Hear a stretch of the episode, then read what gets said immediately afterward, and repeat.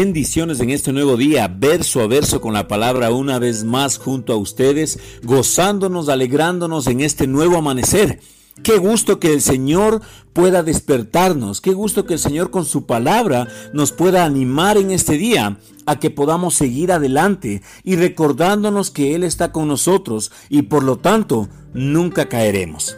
La palabra de Dios hoy nos lleva a segunda de Pedro 1 versículo 10 y dice, así que, Amados hermanos, esfuércense por comprobar si realmente forman parte de los que Dios ha llamado y elegido. Hagan estas cosas y nunca caerán. En la versión Reina Valera dice, por lo cual, hermanos, tanto más procurad hacer firme vuestra vocación y elección, porque haciendo estas cosas no caeréis jamás. Analicémoslo. No caeréis jamás. Cuando lo analiza, esta frase se convierte en una declaración sorprendente, ¿no es verdad?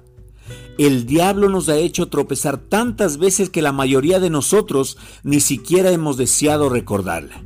Pero la palabra de Dios nos enseña que no debe ser de esa manera. Dios declara que hay algo más que nos puede mantener firmes, la diligencia.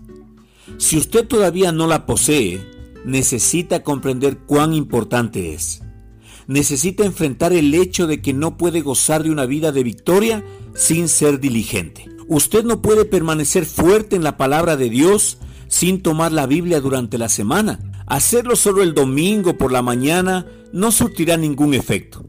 Sin embargo, la mayoría de los creyentes tratan de subsistir o de sobrevivir con eso. Precisamente por eso tenemos miles de iglesias por todo el mundo llenas de gente nacida de nuevo que no tienen suficiente fe ni para matar un mosquito. No son diligentes. Escuche, esto es un asunto diario. El diablo ronda las 24 horas del día maquinando maneras para hacernos caer.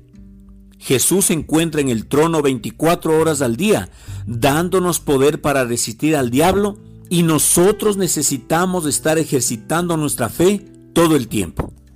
Si quiere perseverar en los días venideros, va a necesitar más que la fe de la escuela dominical. Necesitará una fe madura, una fe que mueva montañas. Y solo hay una manera de adquirirla, dedicándose a la palabra con más firmeza de lo que lo ha hecho hasta hoy. Hágalo. Sea diligente para afirmar su vocación y elección y no importa lo resbaladiza que se ponga la situación, usted no caerá jamás. Acompáñame a orar. Amado Padre, bendito Dios, amado Salvador, Señor. Tu palabra dice, Señor, que nos esforcemos por comprobar si realmente formamos parte de los que Dios ha llamado y ha elegido. Señor, en esta mañana yo quiero postrarme delante de ti, Señor, y pedirte perdón si no he sido diligente. No he sido diligente, Señor, en mi oración, no he sido diligente en mi lectura de la palabra, no he sido diligente en mi compartir con mis hermanos, no he sido diligente en transmitir la ley del amor, no he sido diligente, Señor, en cualquier área espiritual que tú me has mandado hacer. Y te pido perdón por esa negligencia que ha habido en mi vida. Hoy, Señor, me comprometo contigo y delante de ti, Señor, yo declaro que quiero ser diligente. Espíritu Santo, ayúdame a ser más diligente en mi oración, en mi lectura de la palabra, en mi compartir con mis hermanos, el ser el reflejo de Cristo Jesús por donde quiera que vaya. Espíritu Santo, gracias, porque tú eres mi ayudador, tú eres mi guía, Señor. Como el día de ayer estábamos orando, Señor. Tú eres una lámpara a nuestros pies, Señor, y lumbrera a nuestro camino. Guíanos en nuestro camino, Señor, de una manera diligente, Padre. Te damos gracias. Bendecimos este tiempo, bendecimos, Señor, tu poder en nuestras vidas. Gracias te damos, Señor. Te alabamos, te bendecimos y te exaltamos, porque tú, Señor, eres el único Rey de Reyes y Señor de Señores. Eres nuestro Salvador. Te alabamos, Padre porque tuya es la gloria, tuya es la honra, Señor, y tuya es la alabanza. En el nombre de Cristo Jesús. Amén.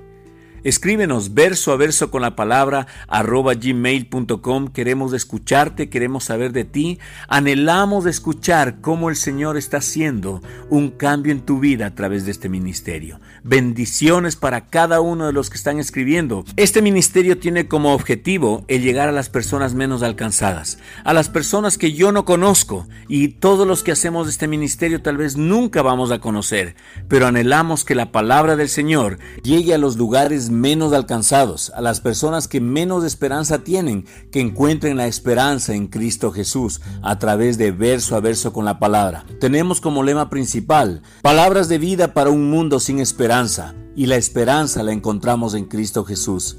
Jesús te ama, nosotros también te amamos.